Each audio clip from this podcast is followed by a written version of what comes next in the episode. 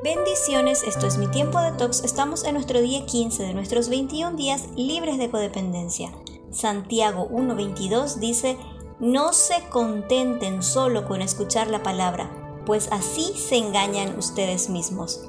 Llévenla a la práctica. El paso número 6 para la libertad es estar dispuesto al cambio. ¿Qué buscamos en este cambio?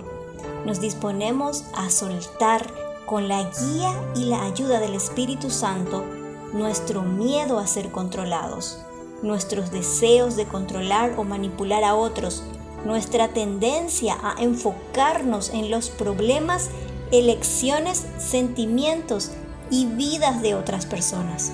Soltamos la necesidad de culpar a otros de nuestro dolor. Permitimos que el Señor Jesús sane nuestra autoestima, el abandono o el rechazo. Cada uno de nosotros es responsable de las reacciones ante cualquier situación en la que nos vemos afectados. Tenemos libre albedrío, libre determinación. Por eso debemos pedir al Espíritu Santo guía para tomar la mejor decisión y llenemos nuestros pensamientos y nuestra mente de la palabra de Dios. Romanos 12.2 dice, no se amolden a la conducta de este mundo. Al contrario, sean personas diferentes en cuanto a su conducta y forma de pensar.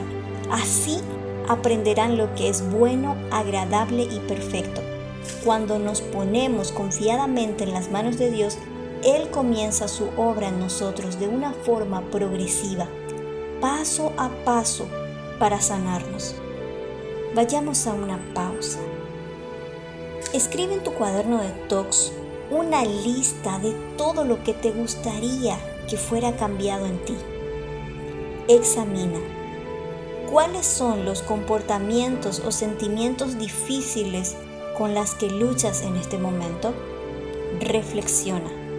¿Estás dispuesto a confiar que Dios restaurará tu interior en este proceso de recuperación? Reemplaza. Determina trabajar un día a la vez.